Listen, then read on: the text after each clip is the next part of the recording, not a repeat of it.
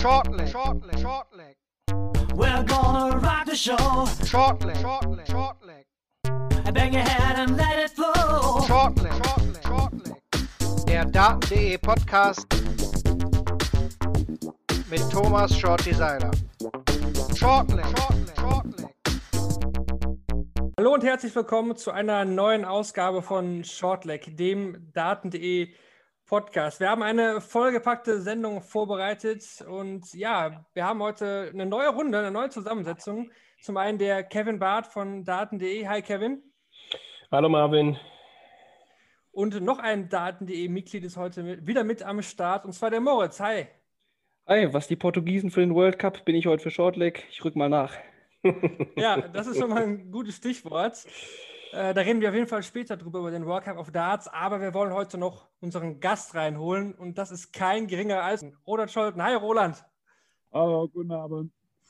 Ja, schön, dass du mit dabei bist. Wir haben heute, wie gesagt, viel vor. Wir reden über den World Cup of Darts, machen eine kleine, eine kleine Vorschau, dann natürlich viel über deine Karriere. Da reden wir auf jeden Fall drüber. Und noch ganz kurz jetzt auch die European Championship erst zu Ende gegangen. Auch unser Hauptthema mit heute. Okay.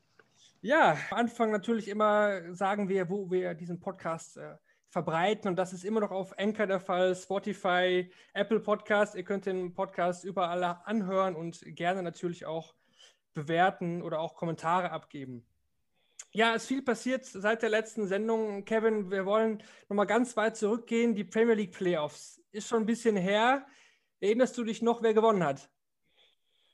Ich erinnere mich tatsächlich, dass Glenn Durant die Premier League am Endeffekt äh, gewonnen hat an einem sehr seltsamen Abend, wo kein Spieler so richtig an sein Leistungsmaximum herangekommen ist. Äh, das ist das, was äh, mir am ehesten in Erinnerung geblieben ist.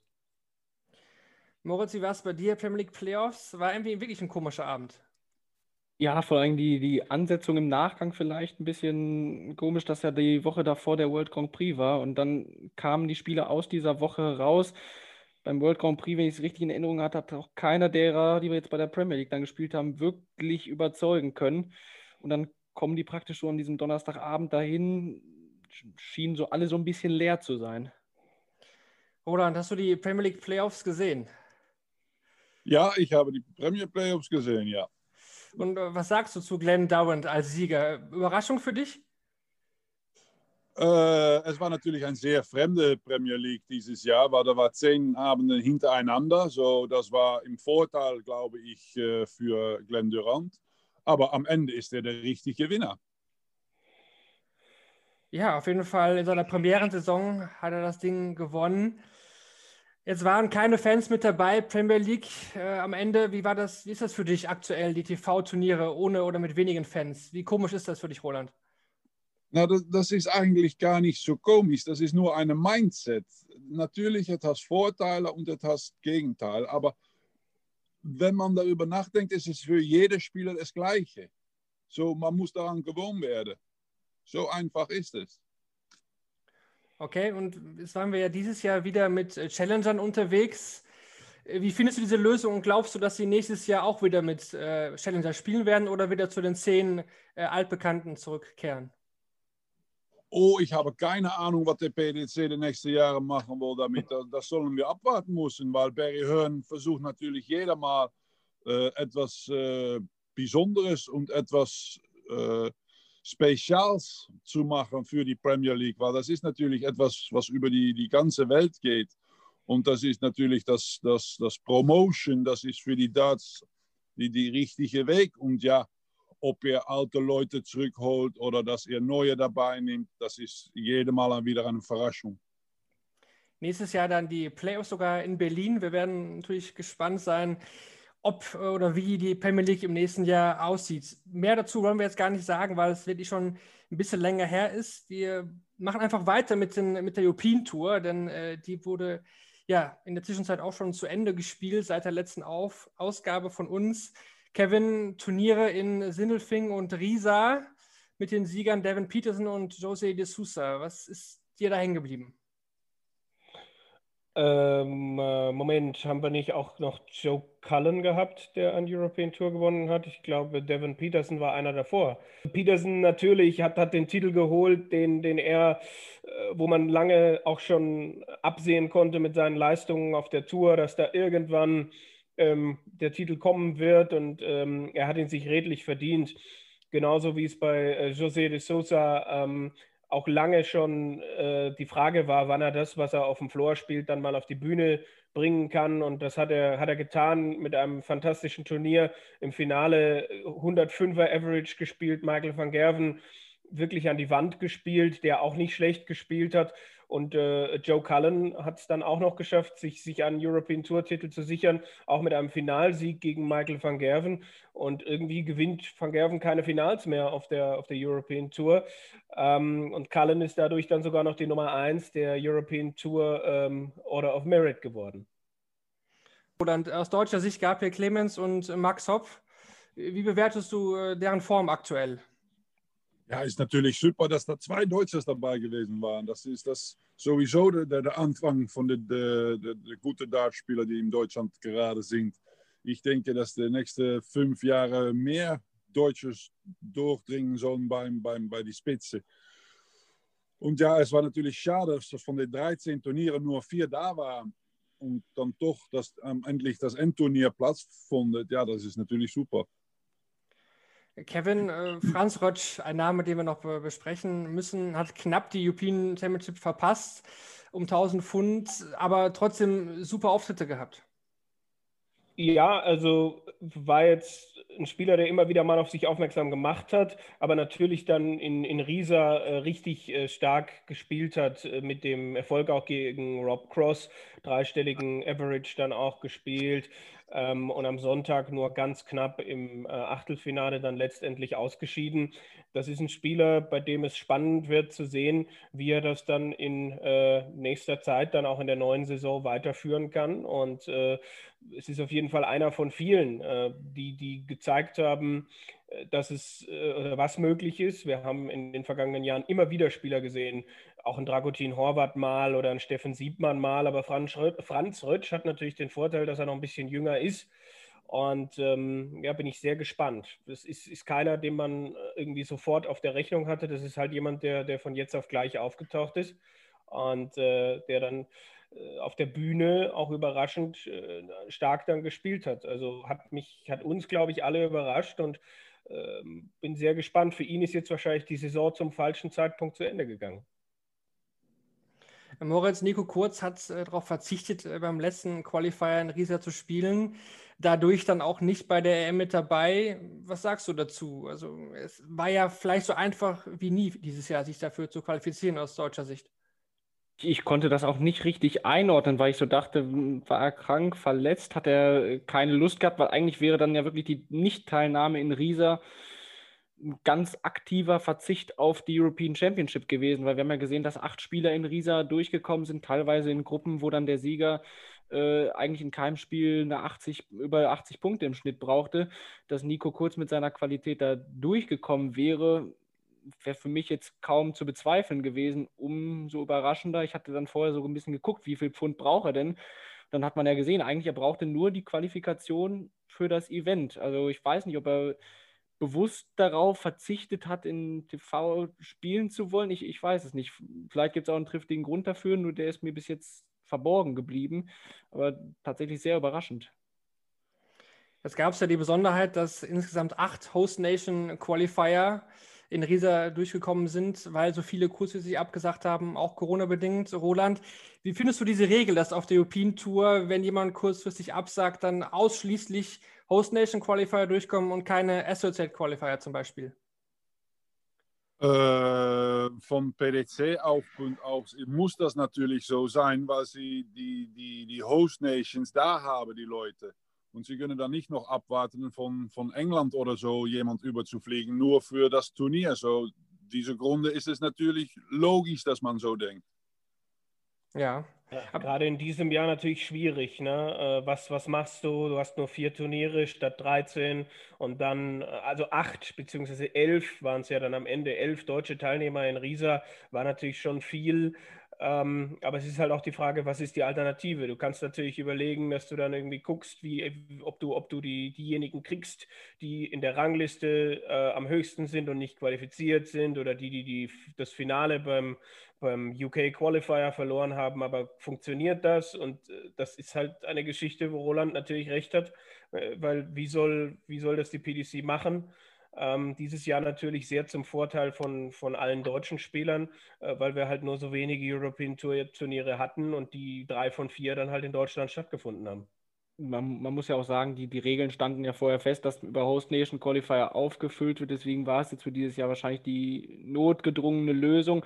Man kann sich natürlich jetzt anschauen, ob das für die Zukunft so sein muss, dass dann immer zehn deutsche Spieler dann bei so einem Turnier dabei sind, äh, nur weil jetzt ein paar Absagen dabei sind weil an sich wären ja vielleicht die Spieler aus Übersee bereit, als 17., 18. in der Pro Tour dann auch nachzurücken.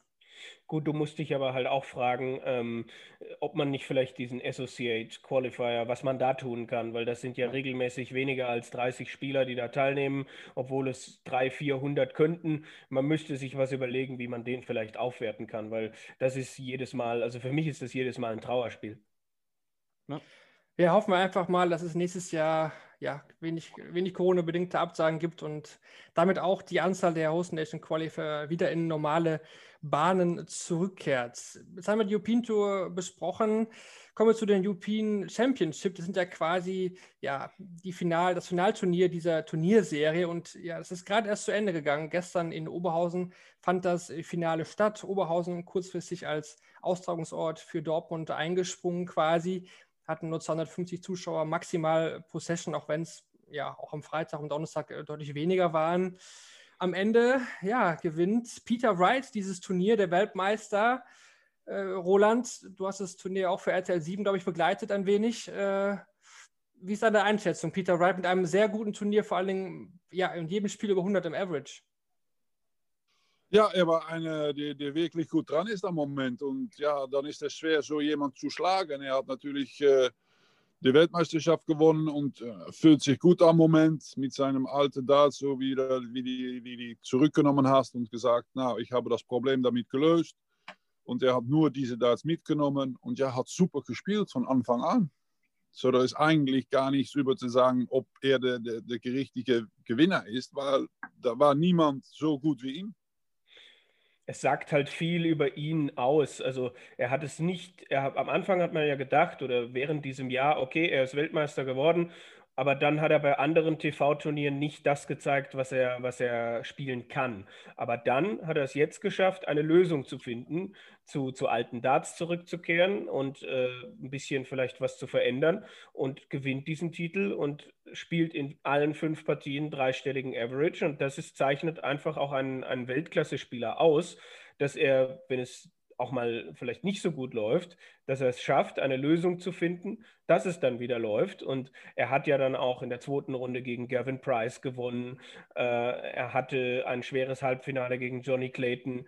Ähm, er hatte schon in der ersten Runde gegen Gabriel Clemens einen Gegner, der, der ihn gut beschäftigt hat. Also es war jetzt nicht so, als, als wären alle gegen ihn irgendwie untergegangen. Es, es gab Gegenwehr, aber er hat es geschafft, immer wieder die richtigen Lösungen zu finden und hat so völlig verdient diesen Titel geholt. Und ich war schon beeindruckt, was er da an den drei, vier Tagen angestellt hat. Aus deutscher Sicht Moritz, äh, Clemens und Haupt mit dabei, wie schon angesprochen. Beide mit der ersten Niederlage, aber trotzdem beide auch eigentlich mit einer guten Leistung in der ersten Runde. Ja, absolut. Also das ist so ein bisschen Dilemma wieder, dass, dass Gabriel Clemens ein Average von über 100 Punkten spielt, hat wieder einen starken Gegner gegen sich, fliegt raus. Max Hopp hat die beiden Matchstarts gehabt. Da habe ich dann auch bei der 170 und dann hat man ja dann auch wieder Angst, wenn Johnny Clayton auf das 4-5 äh, rankommt. Hm, jetzt muss er den Anwurf durchbringen, bekommt nur diesen einen Dart auf Bull. Das war wieder so ein bisschen ja, bitter, aber ich glaube, wenn, wenn die beiden das Niveau so halten, wie sie es jetzt am Donnerstag gezeigt haben, dann, dann brauchen wir uns auch für die Zukunft keine Sorgen machen. Ich meine, genauso wie wir jetzt nicht zu sehr aus den schlechten Performances immer erzählen müssen, ja, das, kann man jetzt für die Zukunft daraus lesen. Muss man jetzt auch dieses Turnier nicht überbewerten. Nur es zeigt, glaube ich, insbesondere bei Max Hopp wieder den, den Weg in die richtige Richtung an. Er konnte sich über die European Tour das Selbstvertrauen wieder zurückholen. Hat gegen De Souza an einem der Wochenende ein überragendes Spiel abgeliefert.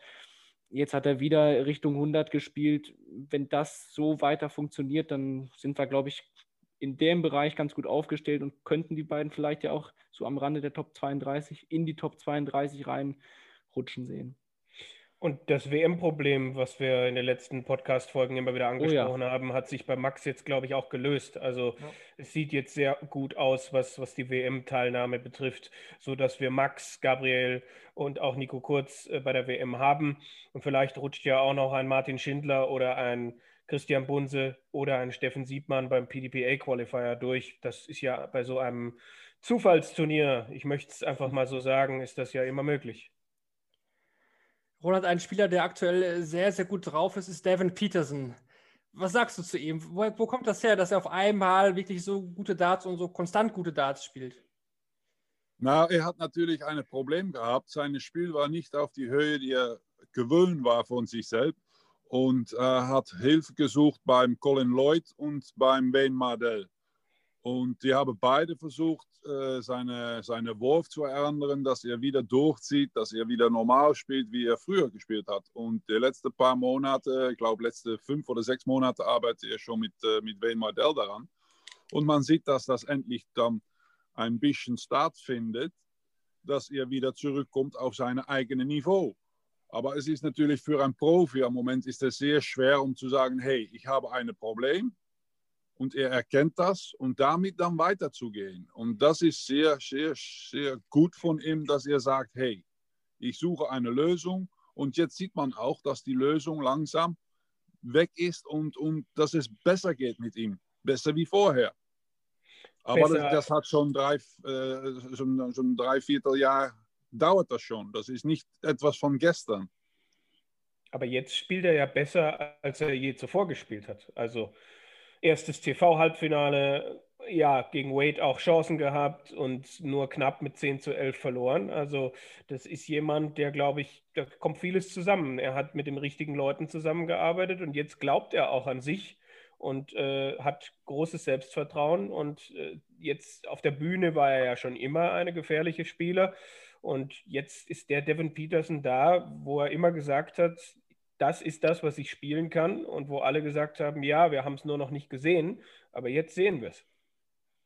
Absolut und vor allen Dingen eine bemerkenswerte Aussage von ihm vom Wochenende, die ich auffangen durfte, war die, dass die vier Monate Pause, hat er gesagt, war das Beste, das seiner Karriere passieren konnte, weil er mal endlich die Möglichkeit hatte, sieben Tage die Woche zu trainieren und an sich zu arbeiten. Er hat vorher gesagt, drei Tage Training, einen Tag reisen, dann drei Tage sich mit den besten Spielern der Welt messen, vielleicht jedes Mal einen, einen auf die Hörner bekommen. Und jetzt hat er wirklich die Monate auch genutzt, wie Roland sagte, mit Wayne Mardell zusammen seinen Wurf zu analysieren, von Stand über Kopf, über Schulter, alles genau in Position zu bringen, dass er weiß, woran er ist. Und auch, dass er jetzt wirklich sagte, sieben Tage die Woche habe ich an meinem Spiel gearbeitet. Und ja, man sieht jetzt nach dem Dreivierteljahr, das trägt jetzt die Früchte. Diese Aussage hat es sogar auf ntv.de geschafft, Moritz. Oh, oh. Das ist ja Wahnsinn. um nochmal zurückzukommen, ich finde das Thema ja sehr spannend. Äh, Roland, findest du, dass noch zu wenige Spieler im Bereich äh, mental oder auch was Coaches angeht, äh, ja, das in Anspruch nehmen? Findest du, das sollten mehr Spieler tun? Ja, es ist natürlich etwas, äh, A, man muss die richtige Person sein dafür, man muss äh, geöffnet sein, um zu sagen, hey, ich brauche Hilfe, das ist eins. Zwei, dann am Moment ist es so, glücklich ist es so, dass der PDC genug Geld äh, beim Preisegeld gibt, sodass jemand etwas dafür suchen kann. So gleich wie, wie Devin Patterson, weil, weil Wayne macht das auch nicht für nichts. Und da sind verschiedene Spieler, die am Moment einen Mentalcoach haben oder einen Trainer oder irgendwo etwas, weil da so viel Geld am Moment da ist, können die Leute auch etwas, etwas Extras für dich selber machen. Und mhm. das ist der richtige Weg für die Zukunft. Ich meine, die, die Darts soll nur besser werden und da sollen auch neue Leute dabei kommen. Und glücklicherweise am Moment sind da zwei Deutsche, Gabriel und Max Hopp. Und natürlich haben wir Schindler und wir können noch viele Namen da nennen. Und die Zukunft sieht gut aus, auch für die deutsche, deutsche Darts-Spieler. Äh, und das ist natürlich der richtige Weg für die Zukunft, in meinen Augen. Darf ich auch mal eine Frage einwerfen an, an Roland? Äh, es sind auch äh, Spieler mal auf dich tatsächlich zugekommen. Ich meine, du warst ja auch nicht unerfolgreich. Und äh, die dann sagen, ich will äh, mal ein paar Tipps bekommen, die dann auch zu dir gekommen sind? Ich, äh, ich bin natürlich, am Moment bin ich äh, für die DDV bin ich die Bondscoach. Die, Mhm. so ich, ich bin beschäftigt mit Leuten in Deutschland am Moment. Und natürlich sind da viele Leute, die fragen, hey, können Sie mir helfen? Können Sie mir den richtigen Weg? Aber das sind nur Tipps, die ich so ein, zwei, drei mitgeben.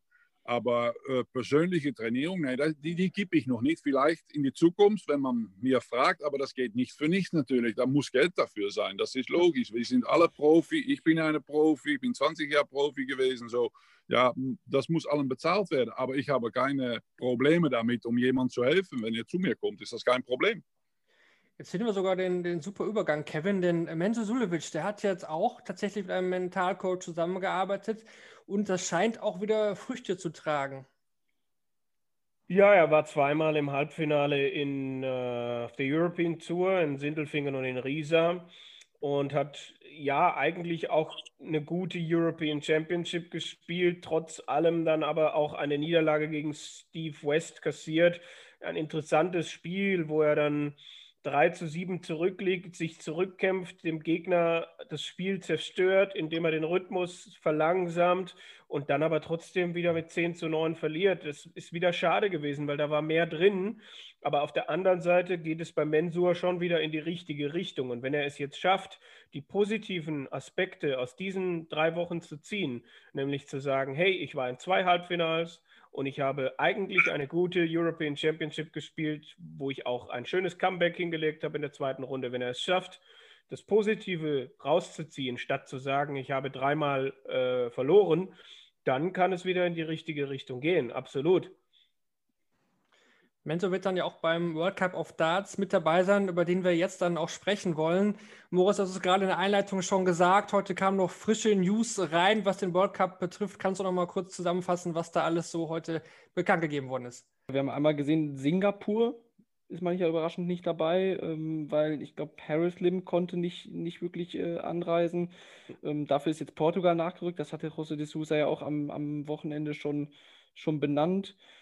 Cristo Reyes ähm, wird ersetzt von Jesus Noguera. Ähm, wir haben einen World Cup hinter verschlossenen Türen, also äh, ja, alles ein bisschen neu. Bei China gibt es auch jemanden, der ersetzt China, wird, stimmt, ja. aber da, da bin ich gespannt auf die Namen, was du da, wie du die aussprichst. Xi Zhaosheng, Xi Zhaosheng und Xi Zhenghan. Aber leider, vielleicht werden es bekannte Namen. Was, Ja. ist, äh, was ist eigentlich mit Tanawats Gaveno-Zavong? Der ist nicht dabei, Kevin. Nein, tragisch, hat sich nicht, wie auch immer. Ja, interessant. Paul auch. Oipakare, Stimmt. Oh ja, ein kongenialer Partner. Äh, wir haben ja auch äh, nicht mehr in unserer letzten Sendung gehabt, glaube ich, um eine Stunde verpasst, dass äh, bei Schottland sich Peter Wright und Gary Anderson gemeinsam auch dazu entschieden haben, äh, nicht anzutreten, weil äh, mit, mit Reise und, und Fliegen und so weiter und äh, wollen jetzt nur noch die, die ganz wichtigen Ranking-Turniere spielen, er und Peter Wright. Stattdessen Robert Thornton und John Henderson was dazu führt, dass Schottland auch nicht ganz oben äh, unter der Liste der Gesetzten mit dabei ist. Äh, in, in, interessante Konstellation für dieses Jahr. Ja, sogar total umgesetzt. Ne? Die Schotten sind gar nicht Ach äh, ja, gesetzt. siehste, Tatsächlich. Ja. ja, eine Eins gesetzt ist dann Michael Smith und Rob Cross für England. Ein Roland, sehr komisches Duo. das sind äh, eigentlich zwei Spieler, die aktuell zu kämpfen haben, oder? Ja, aber das passiert beim, äh, beim World Cup. Man weiß ganz genau, mit wem dann äh, gespielt werden muss. Ja, und dann muss wir abwarten. Bei uns äh, im Holland sind wir natürlich auch nicht, nicht froh, dass Michael van Gerwen nicht die, die Spitze ist, wie er gewohnt ist. Und, und dabei mit, äh, mit Noppert spielt. Und die auch die, die zweite oder erste Runde verloren hat von, von Dirk äh, dieses letzte Turnier. Aber wir müssen abwarten. Es soll eine besondere World Cup sein dieses Jahr. Hättest du lieber an der Seite von Michael van Gerven Dick van Dolvenbode gesehen? Nein, ist mir eigentlich egal. Aber Michael ist natürlich auch nicht am Moment im, im, im guten Bereich. Er spielt gut, aber er ist nicht so, dass er die Nummer eins ist, dass man sagt, hey, da haben wir Michael van Gerven, da müssen wir Angst für haben. Er macht halt gerade viele Fehler. Ja, also ich glaube, gegen Ian White. Na, das, gegen, nein, ich meine, ne? er macht nicht so viele Fehler. Er verpasst ab und zu noch ein Doppel, was, was ihm keine Vertrauen bringst. Aber seine Average, womit er, womit er verloren hat, war immer noch 102. Mhm. So, das war, das war richtig. Normalerweise äh, mit, mit 102 und dann 40 Prozent am Doppel, dann gewinnt man ganz einfach. Aber er hat nur 25 Prozent am Doppel hm. getroffen. Ja, wenn ich noch gespielt habe, war 33 Prozent noch nicht genug. So, ja, das ist unter seinem eigenen eigene Niveau. Und das ist natürlich schwierig. Und das, das bringt Vertrauen mit. Äh, wenn er die Doppel trifft in, in, in die Zukunft wieder, weil ich denke, dass er wieder fertig sein soll für die, für die Weltmeisterschaft, dann gibt es ihm das so viel Vertrauen, dann, dann werden die Score auch noch mal immer höher. Der World Cup ist, ist natürlich jetzt sehr interessant, einfach weil, weil die, die, das Format sehr, sehr kurz ist. Ja, weil du einfach nur äh, First to Four in jedem Einzel spielst. Und wenn du da ein, zwei Doppel verpasst, dann kann das schon entscheidend sein. Und deswegen ist das ja. dieses Jahr, glaube ich, sehr, sehr schwierig zu prognostizieren, wer da äh, weit kommt oder auch nicht weit kommt. Stimmt, und in meinen Augen ist es auch ein falsches Format. Aber das ist ja, meine natürlich. Idee. Es soll nur Doppel, nur Doppel ja, sein, ja, ja. Dann wird es interessant. Da sind wir uns, glaube ich, ich weiß nicht, ob wir uns einig sind, aber ich finde auch, dass, dass viel mehr auf die, auf die Doppel äh, ähm, Viermal, ja. sollte. Ja, ja. Ja, wir mussten natürlich auch Rechnung mithalten, dass das, wenn der beim Anfang äh, beim PDC war nur Phil Taylor da. Und er war natürlich so groß, so gut im Vergleich mit anderen Spielern. Alle Turniere eigentlich, so wie der Grand Prix und, äh, well, sie können eigentlich alles nennen, ist dreht war auf, war aufgenommen für Phil Taylor. So, wenn sie die Doppel angefangen waren, die, die World Cup, war eigentlich niemand so gut wie Phil Taylor. So, sie mussten die Einzel da drin bringen, dass jeder Fall England, weil die Engländer sind natürlich stolz auf die selber, die mussten sagen, hey, wir haben Phil Taylor, er muss gewinnen. Und dafür ist das aufgemacht mit zwei Einzel und dann die Doppel. Aber vielleicht in die Zukunft erinnert sich das noch hoffentlich zum nur Doppels. Roland hat ja 1997 an dem PDC World Pairs teilgenommen, das ein einziges Mal stattgefunden hat, wenn mich nicht stimmt. alles täuscht. Ja, stimmt. Ja, habe ich auch gewonnen. Aber das war nur auch Pairs. Nur Pairs. Ja, auf jeden Fall ähm, wollen wir mehr Doppel sehen, aber in der ersten Runde zumindest sehen wir nur ein Doppel sehen. Die erste Runde wird auf jeden Fall äh, im Doppel ausgetragen und es geht ja schon am Freitag auch los. Die Deutschen dann auch im Einsatz, Max Hopp und, und Gabriel Clemens. Moritz, beide, wie gesagt, gut in Form. Was traust du denen zu? Also, es ist auch gesetzt in diesem Jahr. Also, wenn ich mir so die Auslosung anschaue, das sieht eigentlich gar nicht so schlecht aus. Es wäre ja wieder das Viertelfinale mit den Niederlanden. Ne? Das wäre ja so ein, so ein absoluter Klassiker. Ähm, an sich natürlich der Heimvorteil ist an der Stelle weg und ich bin auch sehr gespannt, wie die Teams da allgemein drauf reagieren. Ich meine, der World Cup hat ja auch von dieser Atmosphäre gelebt, dass sich da vier Spieler auf der Bühne teilweise gegenseitig motiviert, angeschrien haben und im Hintergrund das Publikum auch war. Ähm, aber ich denke, dass ähm, jetzt Max und Gabriel auch über die Zeit jetzt langsam sich daran gewöhnt haben, auch mit wenig Zuschauern zu spielen. Die werden ihre Leistung da wahrscheinlich abrufen können und ähm, deswegen warum nicht wieder Viertelfinale? Klar, ist alles immer tagesformabhängig, aber sollte doch wieder drin sein und wie gesagt, in dem Format Best of Seven ist doch ganz viel möglich. Kevin Österreich kehrt zum altbewährten Paar der, der letzten Jahre zurück zum Auftrag gegen die USA. Wie ist da deine Einschätzung? Ja, wird, wird interessant. Also, wo steht Roby aktuell, der jetzt auch seit der Autumn Series kein Turnier mehr gespielt hat. Das wird interessant. Der Heimvorteil ist weg, mit dem Österreich bestimmt noch mal ein bisschen mehr hätte rausholen können. Ähm, was sehe ich denn? Österreich ist gesetzt als Nummer 8. Ja, die USA, das kann schon ein unangenehmes erstes Spiel werden für Österreich. Ähm, genauso wie ein mögliches Zweitrundenspiel gegen Portugal äh, schwierig sein kann. Also puh, da, ich weiß gar nicht, was ich da prognostizieren soll. Auf der anderen Seite, wenn sie ins Viertelfinale kommen, dann England, Michael Smith, Rob Cross ist jetzt auch nicht die stabilste Kombination. Beide Spieler gerade mit, äh, mit, mit Problemen auch und bei dem kurzen Format. Ich sag mal, wenn Österreich das erste Spiel übersteht, dann können Mensur und Roby, die ja sich auch gut verstehen, äh, als Team gut funktionieren, dann können die auch bis ins Halbfinale gehen. Also Welche zwei Spieler spielen da für Amerika? Oh, äh, Moment. Danny Lobby und Ja. äh, Chuck Pulio. Na, die müssen sie ganz einfach gewinnen. Ja, die können, stimmt. sie, die können sie stimmt. gewinnen. Ja. Äh, Young ist nicht dabei dieses Jahr. Ja, siehst du, das war, ich habe, das ist vielleicht auch mein Fehler gewesen, dass ich irgendwie gedacht habe, bei USA spielt Darren Young mit und so, aber äh, dann Aber die können ich, sie auch schlagen. Die Amerikaner, Ja, die müssen sie stimmt. schlagen. Das ist kein Problem. Okay, Glaub mir, das muss kein Okay. Problem sein. okay, okay, Haken dran. okay. Wer ist, wer ist Äh. denn dein Top-Favorit? Also ich habe Wales, gut, das Wales. muss ich einfach sagen, Wales auf dem Zettel, Gavin Price, Johnny Clayton, Roland, wer ist für dich der Top-Favorit? Ja, das, das so wie du sagst, Wales ist am Moment natürlich sehr gut dran. Und äh, ja, das sind immer Überraschungen. Der Belgien war im Final. Und ich denke, dass vielleicht dieses Jahr mit Sousa Portugal etwas Besonderes machen könnte. Und auch die Deutschen haben eine sehr gute Chance in meinen Augen. So, das sind von mir die zwei äh, Unterdogs, die, die, die richtig gut drauf sind und wo ich etwas von erwarte. Was ist mit Südafrika? Peterson kann ja auch durch die Einzelerfolge es zumindest oft ins Doppel auch schaffen. Ja, aber das ist nur die Hälfte. Da, da sind natürlich auch die anderen Länder sind noch dabei, wo wir gar nicht so viel von wissen. Da, ja, wir müssen das abwarten, aber sicher ist, dass, dass Wales gut daran ist am Moment. Südafrika natürlich auch mit einem, ersten, mit einem schweren ersten Spiel. Polen, Ratajski und äh, Mhm. Tschuk, das wird ziemlich interessant. Ja? Polen, Südafrika, da kann man sich drauf freuen. Wie ist die Tschuk? Die kenne ich gar nicht. Die, die, die Ratajski haben wir natürlich alle gesehen und die Tschuk, da, da habe ich noch nicht so viel von gesehen und gehört.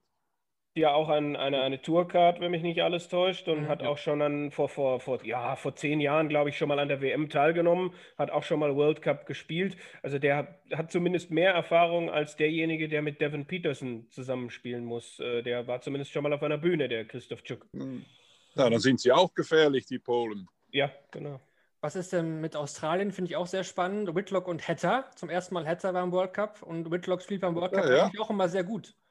Ja, die sehen auch gut aus. Ja, es wird ein interessanter Weltcup dieses Jahr. Das, das, das glaubt mir, das wird sehr interessant. Vor allem ein heftiges Erstrunden, Erstrundenlos. Irland wird sich als gesetzte Spieler auch nicht freuen, dass sie auf Simon Whitlock und Dame Hatter treffen. Ja, Irland, Also, Irland, Australien, das ist Mhm, natürlich. das ist natürlich der Knaller der ersten Runde. Und ich glaube, William O'Connor, Steve Lennon, die haben da schon Bock drauf als, als Finalisten des letzten Jahres. Aber spielen, spiel mal gegen zwei Major-Gewinner im, in der ersten Runde als gesetzte Nation, hättest du dir ein bisschen mehr erhofft. also ich Ja, aber traue mich. Steve Lennon hat noch niemals etwas äh, Besonderes gemacht. Natürlich hat er gut gespielt, aber er ist nicht so wie O'Connor. Ja. Er ist Mhm. in meinen Augen eine, eine nicht so gute Spieler mit, mit O'Connor. Ja. Würde ich auch nicht Ich widersprechen. würde mich, ich würde mich trauen zu tippen, dass äh, das Finale dieses Jahr ohne England und Niederlande stattfindet. Ja, das ist sicher. das Na, dann soll ich sagen, dass sicher ist, dass Wales da drin ist. Okay. Ja, ich glaube, da, da sind wir irgendwie alle beisammen. Also bei Wales da. Aber ich finde auch Belgien, wie du schon gesagt hast, Roland, mit Dimitri und Kim, ich finde das auch sehr Ja. spannend.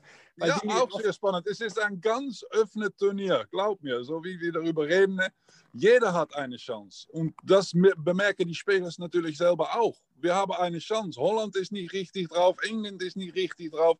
Wir haben eine Chance. Und das sollen die Deutschen auch bedenken. Ich weiß auf jeden Fall, dass Hopp und Clemens schon zusammen trainiert haben, vor Riesa schon. Das äh, haben sie mir mitgeteilt. Oder äh, ja, ich weiß nicht, wie die Vorbereitung da aussieht jetzt. Ähm, ob sie direkt von Oberhausen, ich glaube, die sind nach Hause gefahren, sind jetzt nicht direkt nach Salzburg durch. Aber ja, das wird sehr, sehr spannend. Die erste Runde, wie gesagt, nur im Doppel. Und ab dem Samstag dann zwei Einzel und das Doppel dann nur, wenn die Einzel geteilt werden. Und dann im Finale wird man auf jeden Fall nochmal ein Doppel sehen. Also das ist ja immerhin ja, fest und fixiert. Wie Und es immer. wird noch äh, Grand Slam, äh, es sind gar nicht viele Spieler dabei, die für den Grand Slam qualifiziert sind. Also irgendwas habe ich, glaube ich, auch gehört, dass mindestens ein Platz noch äh, an, den, an, an irgendeinen Spieler noch gehen wird, an einen, der ins Finale kommt. Ja, ja, auf jeden, auf jeden Fall. Vielleicht auch der, der easyste Weg, weil der Grand Slam Qualifier ja dann am nächsten Tag, am Montag schon stattfindet. Ui. Kann man auch äh, fragen, wie das, äh, ob das zeitlich so günstig dahingelegt ist. Äh, das sei mal dahingestellt. Ja. Ja, wie wir uns kennen, nageln wir uns fest auf Siegertipps. Das, das sind wir uns immer schuldig hier. Also, jetzt jeder Wales sagen wäre jetzt langweilig. Ich möchte da auch schon noch ein paar, ein paar Außenseiter-Tipps hören. Kevin, fang nur an. Ich darf nicht Wales sagen, oder was? Als, als erster darfst du auch Wales sagen. Also, Weil ich als Erster bin. Ja, nee, ich tippe aber ja gern auch was anderes. Äh, was tippe ich denn? Äh, äh, Moment, ich gehe auf. Ich gehe jetzt einfach mal auf, äh, auf Australien. Australien, okay. Roland, du bleibst auf Wales oder machst doch äh, Holland oder Niederlande? Äh, ja, ich muss natürlich die Niederlande sagen, aber ja, ich, ich, ich, muss, nein, ich muss logisch denken und dann, dann in meinen Augen ist doch Wales am Moment sind beide Spieler am besten dran. Und ja, das, das ist für mich, das sind die Sieger am Moment, so wie die alle spielen. Aber die andere Seite, alle dabei haben für mich eine Chance. So, so gerade wie gesagt, Deutschland ist gut dran mit, mit, Clevin, äh, mit, äh, mit Max und mit Clemens die, die haben auch eine richtige gute Chance, weil sie auch noch zu Hause spielen und das bringt immer etwas Extras, auch etwas Extras mehr Druck, aber da können sie beide gut mit umgehen. So, ja, es soll abwarten sein. Äh, mit wem spielt äh, die Portella? Weil das habe ich, ich habe das nicht ganz gar vor mir. Mit Bruno Rangel. Nein, kenne ich auch gar nicht. Nein, dann hat er auch keine Chance. äh, ja, man muss natürlich gut suchen nach zwei Namen. Und, und Paul Lim, er hat mit seiner Bruder und ist nicht dabei. Ja, vielleicht Viele Philippinen sind dabei. Das ist vielleicht nochmal ein spannendes Thema. Die hatten ja eigentlich mhm. fast schon abgesagt. Das war es zumindest zu lesen. Aber Ilagen und Maliktem, das sind ja schon interessante eigentlich, die beiden. Ja, aber die, die sind zu kurz bei dem PDC, die sind noch zu überrascht, überwältigt bei alles, was passieren geht. Die, die haben noch nicht die Erfahrung, die die, die, die, die Deutschen haben, die die Belgier haben. Die Belgier, die haben auch eine richtige Chance. Ob schon Kim am Moment nicht sehr gut ist, aber, aber Dimitri ist gut dran. So, das ist wieder eine, eine 100% und eine, eine 50% Spieler zusammen. Nein, ich muss doch echt beim Wales bleiben. Okay. Das ist sehr interessant. Belgien, um das noch ganz kurz, äh, vor ein paar Jahren war ja Kim da die Nummer 1 und Dimitri die 2. Das heißt, Kim war quasi der Captain und ja. jetzt ist es genau andersrum. Dimitri hat das Selbstvertrauen, Kim äh, struggled und jetzt äh, ist quasi äh, Dimitri derjenige, der quasi der, der Captain ist und das, ich finde, ich mache den World Cup auch immer so spannend zu sehen, welcher Teamkapitän kann vielleicht den vermeintlich Schwächeren, der auf dem Papier jetzt erstmal die letzten Monate vielleicht schwächer gespielt hat, wer kann den auch mitziehen? Dass die Belgier das in der Vergangenheit gekonnt haben, das hat man, glaube ich, gesehen. Aber das, das finde ich, macht ja den World Cup auch so aus, dass, dass Spieler über sich hinauswachsen, weil sie eben von ihrem, ihrem Mitspieler angespornt äh, werden. Aber darum ist es auch so schade, ja, darum ist es auch so schade, dass nicht alles in Pairs gespielt wird, nur die erste Runde. Mhm. Wenn, wenn, wenn, wenn, wenn alles in Pairs gespielt wird, wird es eine ganz andere Partie. Die ganze Turnier wird ganz anders. Weil dann ist es möglich, um eine gute Spieler und eine schlechte Spieler zusammenspielen lassen. Und am Moment mit die Einzel ist das, die, die, die schlechtere Spieler ist eine Schwache in das Team. Und das wird, wird das Team notfällig am Ende. Das, da, da kann man nicht mit gewinnen. Vor allem jeder muss nur die Finals und so von früher sehen, so aller Australien, die gegen England, die im Doppel entschieden wurden, wo man sieht, wie viel Druck auf vier einzelnen Spielern in so einem Spiel mal plötzlich lasten kann. Deswegen finde ich es eigentlich so schade, dass die letzten Finals die wurden ja immer im Einzel entschieden, weil eben das Doppel an dritter Stelle gesetzt ist und dann spielt da meinetwegen ein Lewis gegen den Van Gerven, während die anderen beiden zusehen, wie der andere für sich den Titel holt. Das, das finde ich immer so ein bisschen schade, dass nicht beide Spieler auf der Bühne gemeinsam diesen Titel erleben. In ja. gewisser Weise schon, weil sie es gemeinsam errungen haben, beide haben gespielt, aber in diesem Finale dann, das letzte Spiel, ist meistens ein Einzel. Ja, ja, eigentlich müssen wir eine Enquete halten und dann fragen, was, die, was jeder wollte. Und dann müssen wir das durchdrücken beim PDC, sagen, hey, alle Zuschauer würden eigentlich nur Doppel sehen. Ja, das stimmt. Es gab ja damals auch mal die Gruppenphase, aber ich glaube, da wurde auch, wurden auch Einzel mitgespielt. Und ich, ich ziehe jetzt die Frage einfach vor, weil ich weiß, dass ähm, ihr das wisst. Äh, die Frage ist, ob Roland das auch weiß. Es gab mal einen besonderen Modus beim, beim World Cup of Darts. Der wurde nie wieder gespielt aber einmal wurde er gespielt. Das ist jetzt die Preisfrage heute. Ich halte mich raus. Ich habe es nämlich letztens schon mal gesagt. Genau. Also 2012, Roland, war der World Cup of Darts war ein besonderer Modus. Weißt du das noch? Gar keine Ahnung. Gar keine Ahnung. Es, es, war, es war wirklich äh, sehr interessant. Kevin, willst du auflösen? Es war äh, Loser froze first. Das heißt, wer das Leck verloren hatte, durfte auch das nächste Leck anfangen. Okay. Könnte sein. Das, aber das haben sie nie wieder gespielt. Das äh, hat sich nicht durchgesetzt. Das fand wohl keiner Ich so, habe so gut. so- Das hat gerade bei Roland auch keine Begeisterung ausgelöst. Ich war froh, dass Kevin gerade gesagt habe, dass ich mit Raymond in 97 gespielt habe, weil das Jahr war mir auch ganz vergessen. Ich habe, gar keine Ahnung. ich habe so viele Turniere gespielt. Ich habe auch niemals etwas Besonderes gehabt, mit welches Turnier auch. Natürlich sind da Turniere dabei, dass man sagt, ah, herrlich, wir gehen nach Dublin für den Grand Prix oder so etwas. Aber dann war das mehr die Venue und das Hotel und alles darum. Aber beim PDC am Moment wird so viel verlangt, und das war früher auch, wenn ich schon spielte, wird so viel verlangt von den Spielern. Man muss versuchen, jede Wochenende, jede Wochenende, Wochenende nach Wochenende muss man auf die Spitze sein, um dass man in die Weltspitze mitzuspielen. So, dann ist es eigentlich egal, welches Turnier man spielt. Man würde seine beste Leistung hinsetzen und sehen lassen, wie gut man ist. Und ja, wenn man verliert, ob das dann beim Grand Prix ist oder World Pairs, natürlich hat man nicht ein gutes Gefühl, aber die nächste Woche ist auch wieder ein Turnier. Und dann muss man wieder auf neu anfangen. So, dafür habe ich nicht so viel mit, mit welches Turnier und was für Turnier und welches Jahr. Da habe ich gar nichts mit. Das ist, das ist Vergangenheit für mich. Folgende, äh, da muss ich kurz einhaken, weil ich habe ich hab das, glaube ich, mal im Buch von Elmar gelesen, dass der schockiert war. Er hat dich irgendwann mal auf den UK Open Triumph 2004 anzus- angesprochen, hat gesagt, das Finale gegen John Part und du hast gesagt, keine Ahnung, keine Erinnerung. Stimmt. Stimmt. Er sagte, der größte, so der, der größte Triumph der Karriere, keine Erinnerung.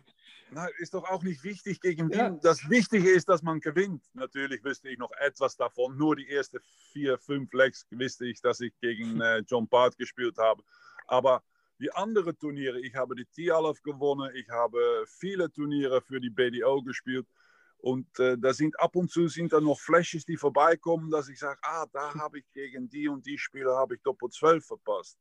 Und ob das dann eine Leck war oder das ganze Spiel, gar keine Ahnung, weil man jede Wochenende, ich habe so viele Turniere gespielt und so viele Male 501 gespielt, ja, dass man alles erinnern muss, dann wird man bekloppt. Jetzt sind wir, sind wir doch schon mittendrin in deiner, in deiner Karriere. Wir schweigen schon so ein bisschen in der Vergangenheit. Äh, Wir fangen einfach mal vorne an. 2000, 2000 war es, der Wechsel zur PDC. Warum hast du dich damals entschieden? Gesagt, okay, WDF, BDO, es ist genug, jetzt, jetzt wechsle ich zur PDC. Na, das Erschreckliche war, na, das kommt später in die Geschichte. Ich werde in 93 werde ich Weltmeister bei dem BDO. Das war in Amerika, in Las Vegas. Und da haben wir einen Brief bekommen von der dänmaligen WDC, der World Darts Corporation. Und sie haben uns gefragt, Raymond und mich, würden sie überkommen nach dem PDC. Aber wir haben gehört, dass sie nur kein Geld haben bei den Turnieren, nur Enveloppe mit Anteilen von der PDC. So, dann haben wir gesagt, nein, das mache ich nicht, so, das machen wir beide nicht. Und dann in 97 war ich geheiratet mit einer Engländerin und ich habe sieben Jahre auch in England gewohnt. Und bei meiner, bei meiner Heirat war jeder da von der BDO. Und das war, in meinen Augen waren das Freunde von mir. Aber ich habe im 99, 98, 99 habe ich mich nicht gequalifiziert für die Embassy. Du musst ich die Qualifier spielen. Aber auf dieses Moment im 98, 99 bekomme ich von der PDC eine Einladung für die Weltmeisterschaft. Und dann habe ich gedacht, naja, gut, ich, äh, ich wollte gerne die PDC spielen, weil dann bin ich sicher davon, dass ich das Startgeld bekomme. Und beim Quali muss ich erst mir qualifizieren für die, für die BDO. Und Mhm. dann, ja, das ist immer schwer. So, ich habe die BDO gefragt und das war ein, zwei Jahre nach meiner Heirat, weil sie alle da waren. Und so wie gesagt, jede Wochenende waren die Turniere, jede Wochenende war ich dabei. Ich habe die alle Leute mitgemacht. Und dann habe ich gefragt am BDO, in diesem Moment war das Olli Kroft noch, habe ich gefragt, ich brauche nur eine Unterschrift, dass ich beim PDC spielen gehe und dann bin ich fertig damit. Und die habe ich niemals bekommen. So, ich habe das ganze Jahr 99, weil ich eigentlich übersetzen wollte nach PDC, habe ich nicht spielen können. Nur kleine Turniere und, und nicht Wichtiges gemacht. Mhm. Und dann am Ende war ich im 2000 war ich dabei und dann bin ich, äh, weil ich muss dann ein Jahr über, über, überwachen, äh, wie sagt man das am Deutsch, muss ich äh, übersetzen, warten, ob ich Mhm. endlich beim PDC äh, rein darf. Und dann von, äh, 2000 bin ich beim PDC angefangen. Aber dass, dass sie mir nicht die Unterschrift gegeben haben, hat mir sehr viel weh getan, weil ich habe eigentlich gedacht, dass sie alle Freunde von mir waren. Aber es war niemand ein Freund von mir. Niemand hat mir gesagt, gleich in mein Gesicht, hey Roland, so ist es, darum bekommst du das Unterschrift nicht und, oder darum geben wir das nicht. Weil da war so eine Hetze zwischen BDO und PDC auf diesem Moment. Das geht alles, das dreht äh, um das Word, Word World Darts. Mhm. Das, da, da, war die, die, die mhm. Courtsache, oder wie nennt man das auf Deutsch? Äh, die waren im Gericht. So, ja, das, das war schade, dass das eine, eine, eine schlechte Moment war in meiner Karriere. Aber äh, ich habe davon gelernt und ja, niemals zurückgeschaut, wenn ich einmal beim PDC war. Wieso ist äh, Remer von Barnefeld nicht mit dir zur PDC 2000 schon gewechselt? Gar keine Ahnung. Okay. Weil ich glaube, dass ihr noch Kontrakte ha gehabt haben beim. Äh, er warte immer auf äh, einen Kontrakt für die PDC, weil er war natürlich die Nummer 1 bei dem BDO und dann hat er Geld bekommen in meinen Augen, um beim PDC spielen zu kommen. Und das erste Jahr im 2000 haben sie ihm etwas geboten und das war zu wenig, glaube ich. Okay.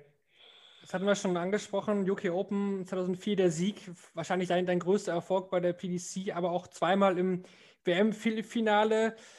War es wirklich dann der schönste Erfolg damals, der UK Open-Sieg, oder gibt es einen Moment, wo du sagst, äh, den vergesse ich niemals? Oh, das sind verschiedene Momente, die ich niemals vergesse. Ähm, und das hat nicht mit, mit Siege zu tun. Äh, zum Beispiel, ich habe die, die, die erste oder die zweite Runde, ich habe gar keine Ahnung, gegen äh, Dennis Offens gespielt, auch beim UK Open. Und dann habe ich gedacht, ja, jetzt bin ich wirklich gut dran. Und äh, im Final gegen äh, Phil Taylor war ich in die Zone, habe ich geführt und ja, das waren gute Momente. Und äh, tegen Colin Osborne äh, 9-1 geschlagen, auch beim äh, UK Open. Das sind gute Momente, aber ja, jeder Spieler hat so seine eigenen Momente in meinen Augen. Ich habe irgendwo äh, im, im Jahre 80 äh, ein Turnier gespielt im, im, äh, in, in der Schweiz und da habe ich auch so super gespielt für mich selber, dass ja, das, das ist ungefähr gleich mit, mit, mit was man, mit wie man ein Turnier gewinnt. Ähm, wie kam es dann zu der Schulterverletzung 2008? Das hatte ich ja dann schon die Jahre danach auch ähm, ja, ein bisschen beeinträchtigt auf jeden Fall und später dann auch ja, das Karriereende. Hat das viel mit der Schulter auch zusammengehangen? Ja, alles, weil ich habe in 2007 habe ich da äh, Schmerzen gehabt, habe ich ein Jahr durchgespielt und dann äh, meine letzte Partie war eigentlich gegen Mensur. Das war European, auch European, European Championship, ja. Ja, und äh, das war die einzige Mal im Leben, dass ich geweint habe über Darts. Ich war, ich habe vier Einbares und dann war die Break. Und dann habe ich eigentlich gelachen, so wie ist es möglich, dass ich mit 60 am Schnitt noch ein Leck gewinnen konnte von so einer wie, wie Mensor. Das war seine eigene erste, eine erste, erste oder zweite Turnier auf die, auf die Fernsehen, glaube ich. Er war noch gar nicht so gut dran und eigentlich normalerweise habe ich ihn schlagen müssen. Aber er hat mir geschlagen am Ende und dann war ich von der Bühne abgegangen und dann wusste ich auch ganz genau, hey, jetzt ist es soweit, das könnte Ende meiner Karriere sein. Und das hat mir wehgetan, wirklich wehgetan. Und dann habe ich auch gesagt, okay, jetzt äh, versuche ich irgendwo äh, eine Operation oder irgendwo etwas, um das zu verbessern. Und das war in 2008. Dann habe ich noch fünf Jahre versucht, um wieder zurückzukommen in die Spitze. Aber durch die Operation war etwas schiefgegangen und ich könnte nicht mehr so viel trainieren wie früher. Und ja, wenn man nur fünf Jahre verliert, dann bringt das auch keinen Spaß. Und dann habe ich gesagt, jetzt ist es über und jetzt ist es am Ende Karriere. Gab es denn, du hast Ende 2013 aufgehört, hast du ja. den Schritt jemals bereut? Hast du jemals äh, nachher gesagt, oh, vielleicht starte ich nochmal ein Comeback? Gab es diese Gedanken mal bei dir? Ja, die habe ich natürlich noch gehabt und das habe ich auch, das war einzig, das äh, habe ich zwei Jahre her, habe ich das gesagt gegen meine Freundin, habe ich gesagt, na, vielleicht soll ich es doch noch mal versuchen. Dann habe ich so einen Schmack bekommen, dass sie sagt, bist du verrückt oder was? Raus mit dir. Wenn du noch immer deine Darts an, um Darts zu spielen, dann, dann bist du raus. Na, das war für mich deutlich, dass ich nicht mehr anfangen muss. ja, herrlich, herrlich. Es gab vorher äh, keinen auslösenden Moment dafür, dass du gesagt hast, jetzt ist der Moment, wo ich wirklich aufhöre. Weil ich meine, ich glaube, Taylor hat mal gesagt, er ist eines Morgens aufgewacht, hat gesagt, dieses Jahr beende ich meine Karriere. Das war so, als, als wenn sie irgendwie einen Schlag getroffen hätte. War das dann so zum Ende hin, ist das ausgelaufen oder gab es auch so einen Moment, wo du gesagt hast, nee, jetzt, das mache ich nicht mehr? Jetzt ist es mir nicht ganz deutlich, Entschuldigung dafür, weil mein Deutsch ist nicht so gut, ist meine dritte Sprache, aber du hast über Phil geredet und über mir. Beim Phil hast du gesagt, war das auf ein auf andere Tag? Genau, der, der, hat mal gesagt, nein, dass er praktisch... Nein, nein, nein, nein, nein, ich soll dir sagen, wie das bei Phil war. da hat er gelogen, dann hat er gelogen. Da hast du den ganzen falschen Eindruck davon oder die falsche Information. Beim Phil ist es so, Phil war 53, glaube ich. Und sein Vater ist nicht älter geworden dann 56. Und Phil hat immer gesagt, wenn ich 56 werde, will ich aufhören mit Dart zu spielen, dann bin ich fertig. Das hat ihm so einen Angst gegeben, dass sein eigener Vater mit 56 gestorben war, dass er hat gesagt, mit 56 muss ich fertig sein. Und das war die Geschichte hinter Phil.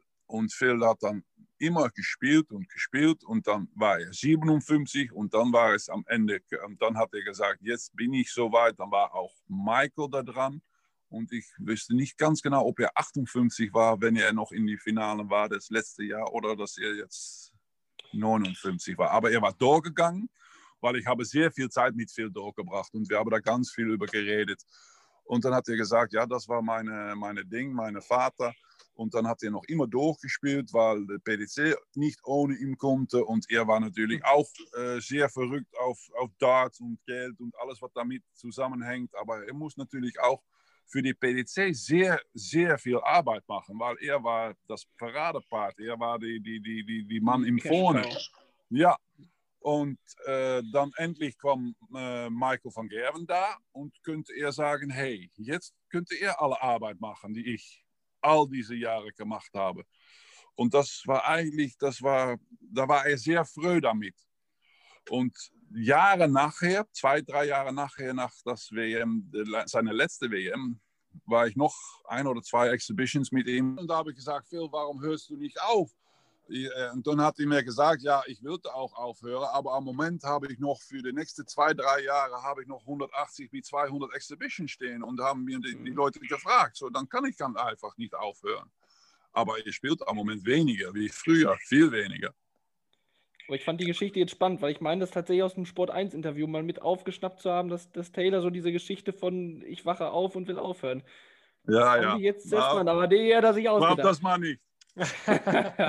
wann, wann hast du denn gewusst, dass du aufhörst? Ich meine, du hast von 2008 noch fünf Jahre weitergespielt. Wann hast du gewusst, äh, es, es ist vorbei?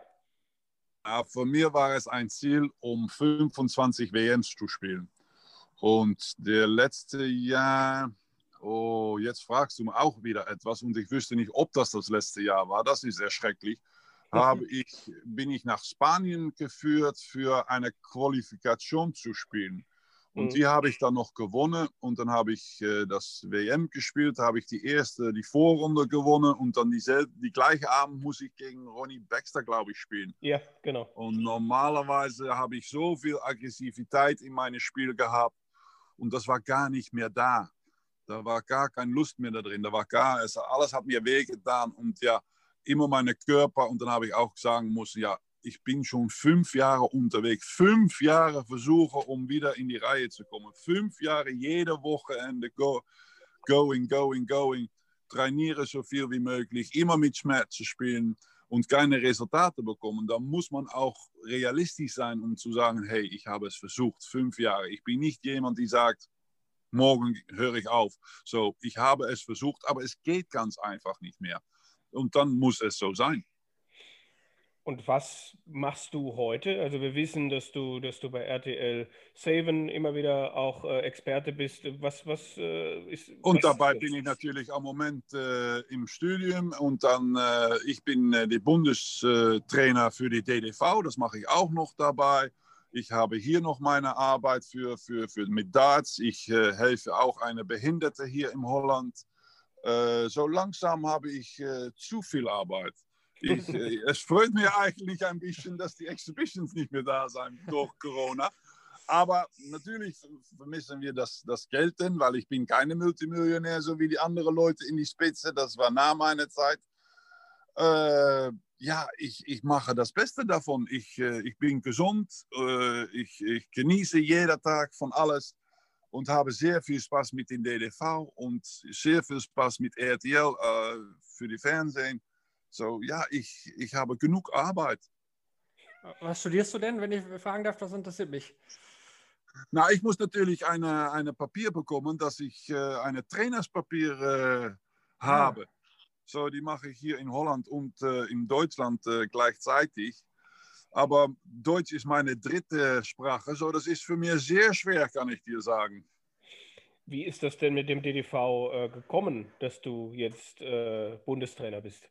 Äh, meine letzte Sponsor war McDarts, Ralf ah. Rademacher, und mhm. er hat eine neue Gebäude, Gebäude geöffnet und auch die DDV war eingeladen und da war auch jemand da von der DDV und da habe ich gesagt, und er hat mir gefragt, was machst du gleich so, wie du das machst.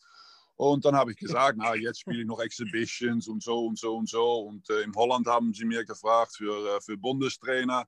Und dann habe ich auch gesagt, ganz ehrlich, ich würde Bundestrainer werden, ist für mich kein Problem. Aber mit meiner 35-jährigen Erfahrung mache ich das nicht für nichts. Weil das kostet mir Zeit, Geld, Energie. Und ich würde das, das ich, ich brauche nicht so viel Geld, dass man sagt, oh, das ist äh, überraschend, dass ihr so viel dafür bekommt. Nein, ganz einfach, jeden Monat etwas und dann bin ich zufrieden. Und äh, na, das hat er mir angehört und äh, zwei Jahre nachher äh, ruft die DDV mir an und sagt, Roland, hast du noch Interesse für ein äh, Gespräch äh, über Bundestrainer? Und ich sage, ja, immer, das ist kein Problem, weil in Holland haben sie mir auch gefragt. Und dann habe ich auch ganz einfach gesagt, ich mache es nicht für nichts, ich würde jeden Monat etwas dafür bekommen. Mhm. Und in Holland war da kein Budget dafür. Und in Deutschland ist da am Moment Budget dafür. So, die haben mir gefragt und wir sind darüber reingekommen. Und so bin ich jetzt für die DDV der Bundestrainer. Aber die haben natürlich auch deine eigene Eisen. Ich muss Papiere haben, ich muss äh, frei sein. Äh, für, von Polizei für, für, für, äh, wie sagt man das, dass man etwas Schlechtes getan hat, dass ich keine Pädophile Polizeiliches. Führungszeugnis. Ja, so etwas, dass ich keine Pädophile bin und äh, ja, ja. Ja, aber das ist logisch. Ich arbeite natürlich auch mit Jugendspielern und mit Damen und mit Herren. So, das ist für mich auch kein Problem. Alles war richtig, alles hat geklappt. So, jetzt ist es für mich nur noch, dass ich äh, die Papiere bekomme und dann ist alles gut. Wir haben jetzt eine Überschrift für den Podcast. Es ist für mich kein Problem, dass ich kein Pädophiler bin. ja. Aber äh, das, ähm, wie, ist, wie, läuft das ab? Ihr macht ja viele Lehrgänge dann auch. Was, was machst du da genau? Geht es um den Wurfstil auch oder auch um mentale Geschichten?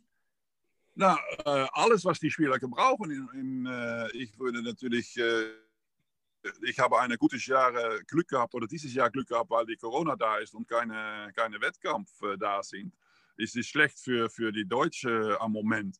Aber hoffentlich äh, der, der, der neue Drei-Landesturnier oder die Vier Nations Cup, so wie das heißt, wieder Durchgang findet äh, nächstes Jahres. Und dann natürlich die WM und EM. Ja, und dann dahin, die Weg dahin, da müssen wir natürlich die, die, die richtigen Leute beieinander suchen und sagen, das ist die Nationalmannschaft. Und am Moment äh, arbeitet die DDV auch mit äh, Markus Koch, einem Mentalcoach und äh, alles ist am Moment möglich. So, das ist wirklich gut, auch für die deutschen Dartspieler. Kurz vielleicht noch dazu, bei der WDF hat sich ja einiges getan. Die BDO scheint ja, ja unter der Säcklin ihr Ende zu finden, jetzt tatsächlich äh, nach so und so vielen Jahren. Wie siehst du jetzt die Rolle des WDF dann? Also es, die planen ja auch neue äh, Turniere wieder.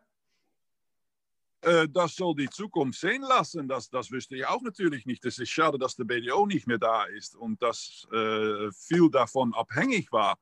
Aber hoffentlich ist die Zukunft so, dass der WDF äh, de, de, der Bund wird, wo wir alle aufwarten und sagt, ja, so gehen wir das machen. Und das ist die Zukunft für alle Länder, um da an teilzunehmen.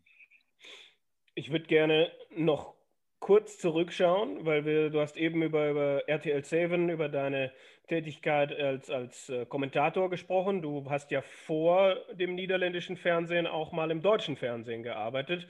äh, bei Sport 1. Wie, wie kam es äh, dazu, dass du ab, ich glaube, World Matchplay 2009 oder 10 war dein erstes Turnier auf Sport 1? Ja, stimmt. Nou, das war auch so gegangen. Ich habe Glück gehabt. Ich, ich, ich spreche verschiedene Sprachen, so auch ein bisschen Deutsch. Äh, ich habe sieben Jahre in England gewohnt und ich habe keine Angst, Fehler zu machen. Ist mir eigentlich alles scheißegal. Wenn ich einen Fehler mache, geht links rein und rechts raus.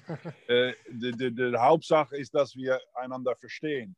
Und äh, ja, man hat mir gefragt, wirst du vielleicht hier in, in Deutschland, weil ich habe dann auch natürlich die, die, die Premier League gespielt und ich habe natürlich sehr viel Erfahrung äh, beim PDC gehabt. Ich habe jedes Jahr mindestens 40 Mal auf dem Fernsehen gestehen. Und dann hat mir gefragt, willst du hier Kommentar geben? Na, kein Problem. Und ich habe auch eine gute Klick gehabt und immer noch mit Elmar. So, das hat Spaß gebracht. Wieso hat das dann 2013 aufgehört?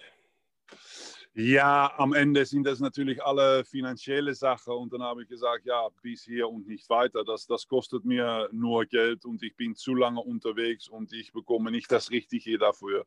Und dann hat mir RTL hat mir ein Angebot gemacht, was, äh, was zweimal, äh, zweimal so gut war. Ja, dann bin ich natürlich blöd und äh, ein Idiot, wenn ich nicht in Holland bleiben und in Deutschland für weniger arbeiten gehen. Und da durftest du auch, glaube ich, als Experte dann auch vor der Kamera, das war bei, bei Elmar, ja, glaube ich, ja. nur so ein, so ein Sidekick auf, auf dem Kommentatorenplatz und dann ja. dort war das ja im, im Studio richtig, ne? Ja, ja, eine, eine Frage hätte ich noch zum Abschluss. Und zwar würde ich dich gerne fragen, Roland, was hältst du denn vom Comeback von, von Barney, das Angestrebte? Was, was glaubst du, wie wird das verlaufen und warum macht er das? Äh, Raymond ist eine Person, die gerne im, im, im Spotlight steht. Und äh, er ist natürlich auch in einem Team zusammen mit äh, Jeffrey de Zwaan. Und äh, die haben die gleiche Sponsor. Und sie haben geredet.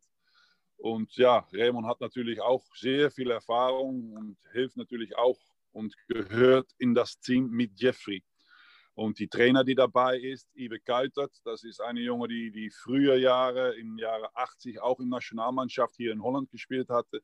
So, da ist eine Menge Erfahrung da und sie versuchen ja äh, eigentlich Jeffrey zu helfen. Und dabei ist es natürlich so, dass Raymond sagt, na ja, vielleicht versuche ich es. Ich habe eine sehr schlechte Periode gehabt äh, mit, mit, den, äh, mit, äh, mit seiner eigenen, mit seiner ersten Frau. Jetzt hat er eine neue Freundin, so Leben ist alles wieder gut und sieht alles äh, gut aus und er fühlt sich besser. So an der einen Seite verstehe ich das, aber an der anderen Seite denke ich, weil in Holland hat er ein Riesenturnier gegeben, das war mein letztes Turnier und bla bla bla und, und dann denke ich auch, ja, warum machst du noch so etwas? Es soll ihm sehr schwer werden, weil eine Person im Herz ändert nicht. So, ich denke, dass wenn ihr, er hat die Möglichkeit, sich auf die WM zu spielen.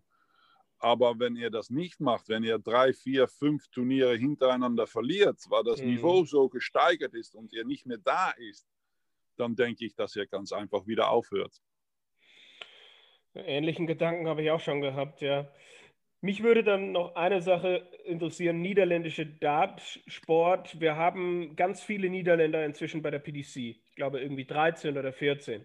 Aber wir haben Michael van Gerven als Nummer 1 der Welt und danach kommt lange nichts. Wir haben nur einen Niederländer unter die erste 20.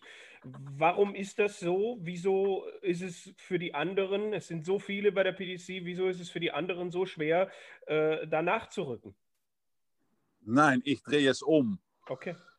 Am Moment sind da 17 Holländer in der Top 100. Lass uns das so sagen. Ich glaube, okay. dass 17 Leute eine, eine, eine Pass haben, eine Tourcard haben.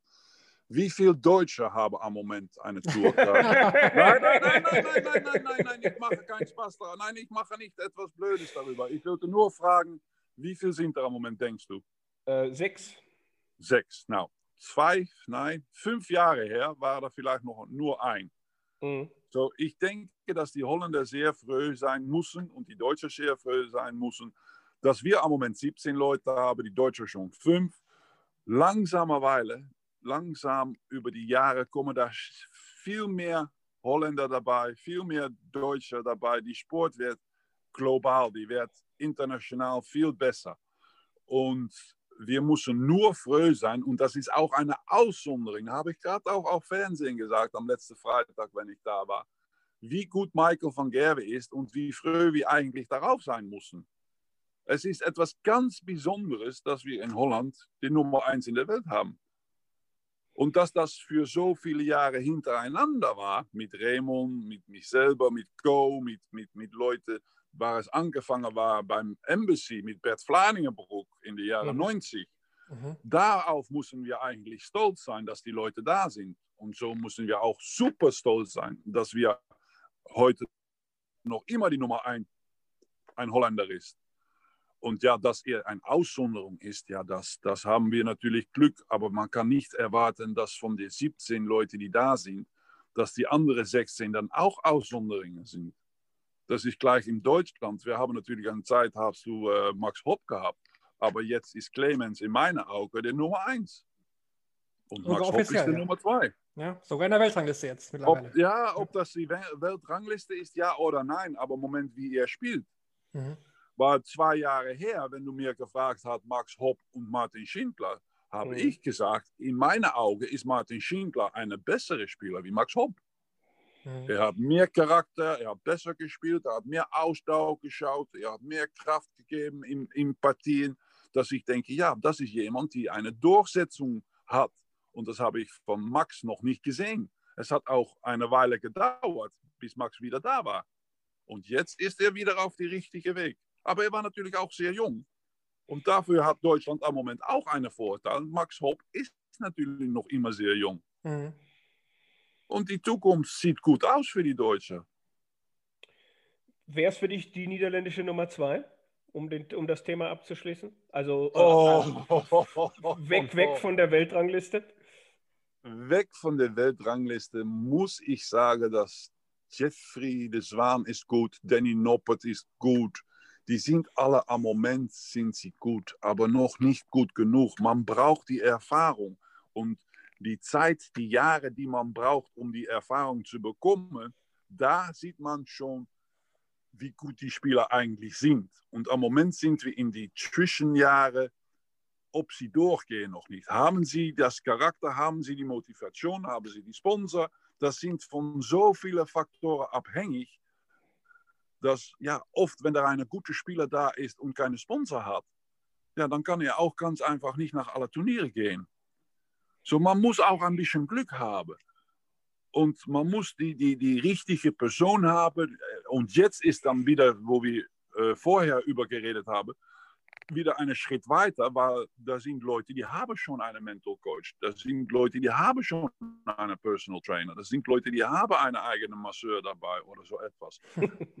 da sind, und dann hat jemand mit so etwas, hat so viel äh, Vorstand im Vergleich mit jemand, die noch die Erfahrung bekommen muss und dann auch noch seine Geld verdienen muss. Und dann kann er vielleicht sagen, oh, jetzt habe ich die zwei, drei Prozente, die jemand, die jetzt in die Spitze ist, die könnte ich dann auch bekommen. So für die Masse unter die Spitze wird es immer schwieriger. Darum sieht man auch am Moment, dass da verschiedene Leute sind mit guten Leistungen. Darum ist es nicht immer mehr Michael van Gerwen, die jetzt dann vielleicht ein Dip hat, oder immer noch die Gerwin Price oder immer wieder äh, Peter Wright. Dafür sind der Gewinner beim Euro Tours zo wie de Sousa, zo wie Pieter uh, Devensen, uh, de, de Devon Peters und du, nennen sie mir alle. Ja. Die, die, vier, weil die vier, das sind natürlich drei, ja eigentlich in meinen Augen, wenn die die Liste anschaut, sind das fremde Gewinner. Doch? Die Euro, ja, ja, für European Tour. De Sousa, ja. Petersen, Cullen, ja, ja. Cullen, ja, das ja. sind natürlich, das sind nicht die Leute, die wir erwarten. Ist, das hat die Corona-Pause so ein bisschen beschleunigt, dass jetzt so der ein oder andere Topspieler auch so aus, aus dem Rhythmus ein bisschen ist und dass das auch ja, so ein bisschen zusammengerückt wird? Wir haben auch die, die, die Ruhe benutzt. Das ist auch, weil wir, so wie gesagt, jede Wochenende nach Wochenende sind wir unterwegs. Und jetzt endlich, ob es gut ist oder nicht, durch Corona sind sie zwei, drei Monate zu Hause. Ja, das ist doch herrlich, wenn man eigentlich jetzt Urlaub haben könnte, ohne dass da Turniere sind. Aber ich denke, im Dezember, wenn wir alles da wieder an gewöhnt sind, ohne Zuschauer oder mit wenigen Zuschauern, wie es jetzt dreht, dass sie alle wieder fertig sind für, für, für die WM. Und das ist das Turnier, wo es umdreht. dass jetzt noch die, die World Cup da ist. Ich glaube, dass da kommt noch eine Players Championships oder irgendwo, da kommt noch eine Win Turnier- Winter Series, ja. Winter, Winter Series. Ja, da- Grand Da Slam noch eine, da, da kommt noch eine Fernsehturnier dazwischendurch. Aber ich denke, dass sie alle fertig sind für die WM. Die ziemlich sicher stattfinden wird, was man so liest. Wayne Mardell hat es gestern getwittert. Peter Wright hat im Interview gesagt, äh, 13. Dezember soll es losgehen. Wie heißt der? Haupai Puha aus Neuseeland hat eine Einladung bekommen, wo drauf steht äh, 15. Dezember. Also es sieht schon so aus, dass sie die WM äh, Glaub stattfinden mir. lassen. Glaub mir, dass das jeder Fall stattfindet. Das könnte ich dir sagen. Da ist zu viel Fernsehgeld, Ja. mit, dass, dass Barry kann, kann nicht sagen, das machen wir nicht. Das geht durch. Aber wo es durchgeht oder wo es gespielt wird und mit wem, aber es soll jeder Fall auf Fernsehen sein. Mhm. Ja, und das werden wir auf jeden Fall auch dann äh, verfolgen. Roland, besten Dank fürs, fürs Dabeisein. Hat super viel Spaß gemacht, aber sehr interessant. Gern gemacht, kein Problem. Ja, Kevin und, und Moritz auch, vielen Dank für dabei sein und äh, vielleicht sprechen wir einander schnell wieder. Ja würde, gesund würde dir, uns sehr, sehr freuen. Und bleibt alle gesund. auf jeden Fall.